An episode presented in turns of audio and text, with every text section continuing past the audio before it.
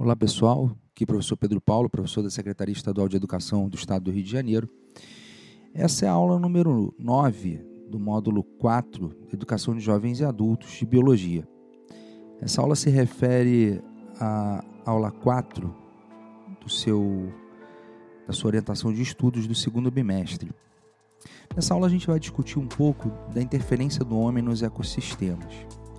A gente tem que entender que o homem é, ele tem causado alterações no ambiente, químicas, alterações físicas né, no ambiente, que a gente pode chamar de poluição. Então, é, a poluição não é simplesmente a sujeira que a gente enxerga, mas a poluição é qualquer alteração química e física que o homem causa no meio ambiente. E essa poluição ela causa alterações que vão gerar prejuízos né, para os seres vivos e também para a saúde do homem. Né? É, a gente tem vários exemplos de poluição. Né? Poluição atmosférica, né, que é aquela causada por gases que chegam na atmosfera e podem alterar esse ambiente. Poluição hídrica ou das águas, né, que é o despejo de esgoto, por exemplo, em rios e lagos, né, nos mares, é o despejo de substâncias químicas, como os agrotóxicos, que são utilizados na lavoura, mas acabam caindo em rios e lagos. Né? A gente tem também é, a poluição do solo, com substâncias é, metais pesados, por exemplo, ou mesmo os agrotóxicos que contaminam aquele solo e podem né, gerar prejuízo para as pessoas que moram naquele local. É, mas a gente tem também a poluição sonora, que quem vive em grandes cidades sabe que o, o barulho da cidade às vezes incomoda, né? É um tipo de poluição sonora. Se você mora ao lado de uma grande indústria, você sofre com a poluição sonora. Né? A poluição visual, né, que é a presença de, de muitas luzes, material de comunicação, enfim, nós temos várias formas de poluição. E essas, polui essas formas de poluição, como eu falei para vocês, são maneiras que o homem degrada o ambiente, né? maneiras de degradação, de alterações que o homem é, causa no ambiente. E é importante a gente refletir e talvez chegar no final dessa aula e tentar responder a duas perguntas principais. Será que os hábitos de consumo ou os hábitos que nós temos tido hoje interferem na natureza? Se interferem, como a gente pode mudar esses hábitos? Então vamos pegar dois exemplos, dois exemplos bem importantes para a gente discutir um pouco isso. O primeiro exemplo é o aquecimento global e o papel do efeito estufa nesse aquecimento global. O que muita gente não sabe é que o efeito estufa é um fenômeno natural que ocorre no nosso planeta. O vapor de água presente na atmosfera se mistura com alguns gases, como gás carbônico, e outros gases, formando uma barreira que impede a saída do calor que é refletido pela Terra. Para você entender melhor como isso funciona, a luz do Sol chega na nossa na superfície terrestre, ela aquece a superfície terrestre e esse calor então ele retorna para a atmosfera. Quando ele retorna para a atmosfera, ele não é dissipado porque essa camada de gases misturada com vapor de água retém o calor, retém a radiação do calor. E a partir disso, a gente tem um aumento da temperatura do nosso planeta. Se não houvesse esse fenômeno, a temperatura da Terra seria muito baixa e não seria compatível com a vida. A gente teria uma temperatura em que a Terra por completo seria congelada. E ela não é. Por quê? Porque esse efeito estufa, esses gases misturados com a, a água, com vapor de água, conseguem reter o calor na nossa atmosfera. Acontece que se você aumenta a quantidade desses gases, ocorre então o aumento desse efeito. E aí o que acontece é que mais calor fica retido na superfície da Terra. Os principais gases envolvidos com o aumento do efeito estufa são o dióxido de carbono, que é o gás carbônico, né, o metano, é, mas também o óxido nitroso e o dióxido de enxofre. Esses gases eles estão diretamente envolvidos com alguns hábitos de consumo humanos. Então, por exemplo, o gás carbônico, que é um dos principais gases do efeito estufa, ele é eliminado durante a queima dos combustíveis fósseis, petróleo, carvão mineral, né, que estão diretamente envolvidos à produção de energia e ao movimento, né, ao uso é, de combustíveis por automóveis e por toda a movimentação que ocorre na indústria, aquecimento de caldeiras nas indústrias também. Né. Mas o gás carbônico também tem um, um, uma outra fonte bastante importante, que são as grandes queimadas. Então, por exemplo, no ano de 2020, nós tivemos uma grande área da floresta amazônica e também do Pantanal que foi devastada pelo fogo. Essa área, né, principalmente no Pantanal, é, além de ser queimada, além da perda da, de toda a biodiversidade que tinha ali, né, que é dificilmente reparada é, em pouco tempo, né, é, você tem grande quantidade, grande emissão de gás carbônico para o meio ambiente. Então, por isso que é preocupante né, e precisa ser controlado esse tipo de queimada também, além dos nossos hábitos que envolvem a queima de combustíveis fósseis. Um outro gás importante é o metano. O metano também é utilizado é, como fonte de energia, é o, é o gás natural. Né? É, ele é formado na decomposição de lixos, né? ele, você tem esse gás também na decomposição de matéria orgânica, formação desse gás na decomposição de matéria orgânica, né? e também na, na digestão de alguns animais. Então, por exemplo, né, o Brasil tem uma grande quantidade de, de rebanho né, bovino e esses animais eliminam grande quantidade de metano né, através do seu metabolismo, sua digestão, e esse metano é liberado para a natureza e aumenta. Claro que você tem poucos animais, isso, o impacto disso não é tão grande. Mas pensando num país como o nosso, que tem mais animais, né, mais bois do que humanos, então isso acaba impactando bastante. É, o óxido nitroso também é um gás que é muito utilizado é, na medicina, na odontologia, como um analgésico, né? mas ele também é utilizado na indústria, principalmente na indústria automobilística, que acaba que esse gás é, é eliminado também para a atmosfera e acaba contribuindo com, com o efeito estufa. Né? E o dióxido de enxofre, ele também está presente, é, ele é liberado também na queima de combustíveis, né? como por exemplo os combustíveis que são utilizados nos automóveis. Quando há a queima desse, desse combustível, a liberação de gás carbônico, mas também em parte de dióxido de enxofre.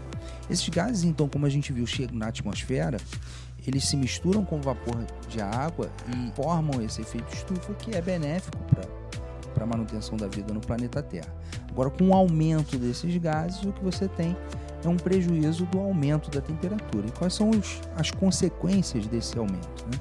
Hoje a gente tem visto que os polos, né, as geleiras presentes nos polos, têm derretido. Você tem tido uma diminuição da quantidade de geleiras nos polos. Isso faz com que aumente a quantidade de água nos oceanos, aumentando então o volume da água do mar, fazendo com que algumas cidades tenham prejuízo com inundações, mas também causa alterações que vão ser muito graves na agricultura. Então, áreas que eram próprias para a agricultura, com o aumento da temperatura, 2, 3 graus passam a não ser mais viáveis. Né? Você tem a diminuição do regime de chuvas em alguns locais, em detrimento do aumento exagerado desse regime de chuvas em outros locais, causando inundações. Então o que acontece é que o aumento desse efeito estufa então vai causar danos na natureza que são gravíssimos para a manutenção da vida na Terra, especialmente né, no caso da nossa espécie que depende de, de produção de grande quantidade de alimento para sobreviver. Um exemplo prático é a gente viu que a diminuição das geleiras né, é um, um, dos efeitos desse aumento da temperatura causado pelo, pelo aumento do efeito estufa. Algumas espécies de pinguins colocam seus ovos e precisam que esses ovos fiquem secos sobre as patas dos pais que que mantém ali aquecido aquele ovo. O que acontece é que com o derretimento das geleiras, aumenta também né, a umidade nos ambientes dos polos. Porque aquele, aquele local onde antes era gelo né, passa a ter é, grande quantidade de fluxo de água que descongela dessas geleiras. E esses é, pinguins, ao colocarem os ovos em ambientes úmidos, já foi provado que muitos né, perdem esses ovos por conta do excesso de umidade. Então, um exemplo, né, para você, se você quiser procurar isso na internet, né, o efeito, do, é, o papel do efeito estufa na vida dos pinguins, você vai ver que ocorre, você vai ver como esse pequeno aumento na temperatura da Terra, que foi gerado em consequência de atividades humanas, está dizimando algumas espécies de pinguim, como isso, como essas coisas estão intimamente ligadas umas às outras, né, e pequenas alterações podem causar danos irreparáveis. Mas como mudar isso? Né? Como é que eu posso é, parar esse efeito é, de aquecimento global né? e manter nosso planeta da maneira como ele está? Primeiro, reduzindo as emissões desses gases que aumentam o efeito estufa. A busca por fontes de energia renovável, como energia solar, energia eólica, é uma forma de você diminuir a emissão desses gases. Né? Se você tem fontes de energia que são renováveis, você não, não precisa queimar combustível fóssil né, para produzir energia elétrica. Da mesma forma, substituir a utilização de carros movidos a, a, a gasolina ou, ou, a diesel, né, que são combustíveis que têm origem no petróleo, em combustíveis fósseis, mudar esses carros para uma, uma matriz que, que utilize energia elétrica, por exemplo, carros elétricos que estão já em pleno desenvolvimento, né, ou outras fontes de energia que ainda precisam ser aprimoradas. Né. Então, é, é, esse é o caminho. Né. E, e o que tem sido feito? Existem protocolos que, que os principais países que emitem é, esses, esses gases de efeito estufa é, assinaram, como o protocolo de Kyoto, que vai ser substituído agora pelo protocolo de Paris, né? já foi substituído pelo protocolo de Paris. São protocolos em que os países assumem a responsabilidade de diminuir a emissão desses gases né? e, e, e, na verdade, além de diminuir, né? tentar de alguma forma compensar aquilo que já foi ou que está sendo ainda emitido. Né? Uma forma de você fazer isso é, é plantar, aumentar é, a área verde é, nas regiões, é, aumentando o número de árvores que vão absorver é, o gás carbônico, por exemplo, que está é, disponível na atmosfera. Então, dessa forma, a gente consegue então diminuir, né? ou pelo menos retardar esse aumento da temperatura que é fruto da, da atividade humana é, no planeta. Um segundo exemplo que, de alteração que o homem causa no ambiente, nos ecossistemas, que eu queria discutir com vocês é a magnificação trófica. É, a magnificação trófica ela é importante, tem, está diretamente ligada né, à aula que a gente teve sobre é, cadeias alimentares, teias alimentares. Então, é bom que você reveja o conceito dessa, dessa aula de cadeias e teias alimentares que a gente viu nesse bimestre, para que fique mais claro o que a gente vai discutir é, nessa aula. Mas, antes de compreender o que é magnificação trófica, eu queria que você entendesse um termo também, que é chamado de bioacumulação. São coisas distintas, a bioacumulação e a magnificação trófica. Uma substância, ela bioacumula, ocorre a bioacumulação quando essa substância não é biodegradável. O que, que quer dizer isso? Por exemplo, se você se alimenta ou bebe água contaminada com um determinado agrotóxico, se esse agrotóxico não for é, metabolizado pelo seu organismo, seu fígado não conseguir degradar esse agrotóxico, suas células não conseguirem degradar esse agrotóxico, ele não vai ser eliminado. Se ele não é eliminado, ele vai acumular no seu corpo. Então, a bioacumulação, na verdade, é, é o acúmulo de substâncias não biodegradáveis em um determinado organismo. Isso ocorre na espécie humana, como eu dei o exemplo, mas ocorre também em outros organismos, em outros seres vivos. E quando isso, esse efeito da bioacumulação ocorre em um ecossistema. Isso faz com que ocorra um outro fenômeno que é a magnificação trófica. Então, o que é a magnificação trófica? Se uma determinada substância bioacumula né, nos seres vivos, ela tende a se acumular, a se magnificar, a aumentar de quantidade conforme vão passando os níveis tróficos. Então, quanto mais ao final da cadeia alimentar, da teia alimentar, você encontra mais dessa substância. Então, que substâncias são essas?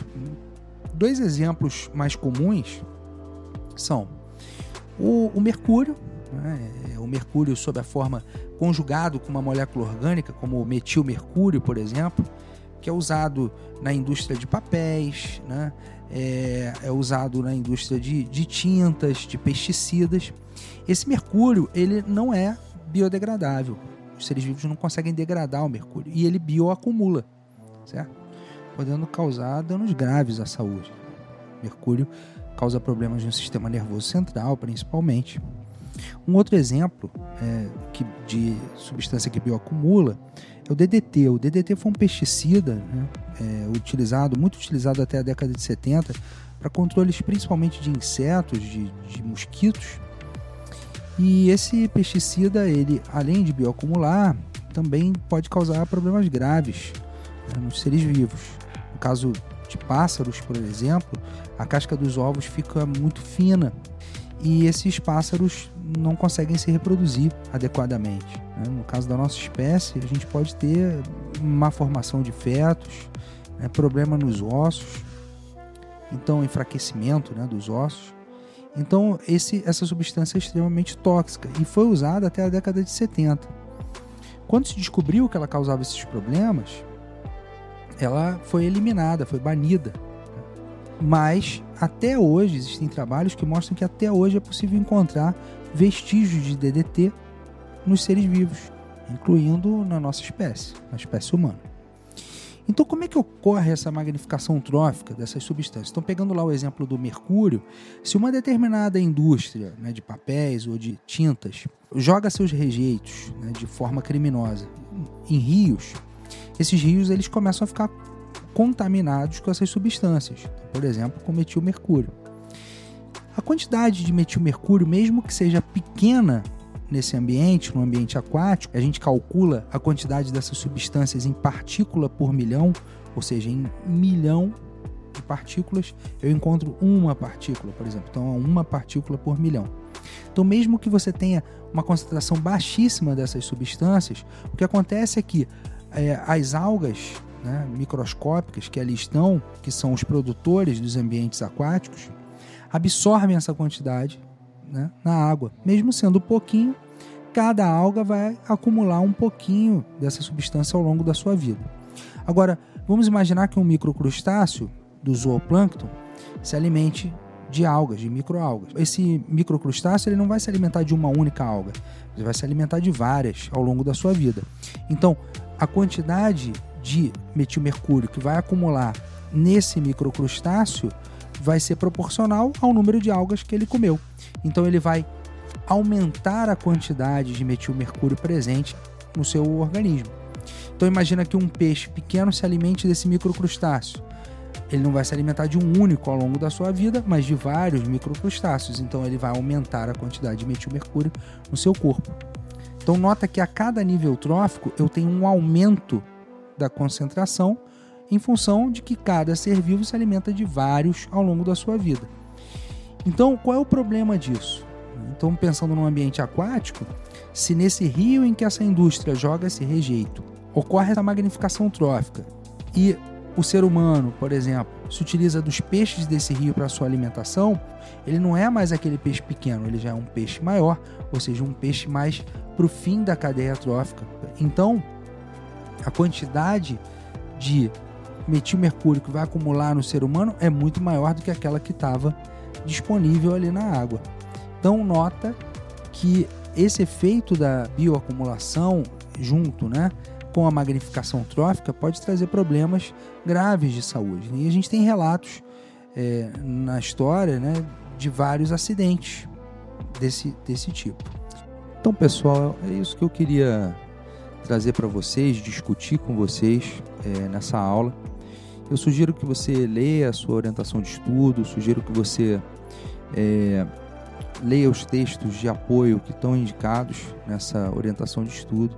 Procure aprofundar seus conhecimentos nos seus livros didáticos, é, em material que você encontre na internet, para que você possa também aprofundar conhecimento sobre a poluição, que é um tema bastante importante para a nossa vida. Tá ok? Então, aqui foi o professor Pedro Paulo, um forte abraço e até a próxima.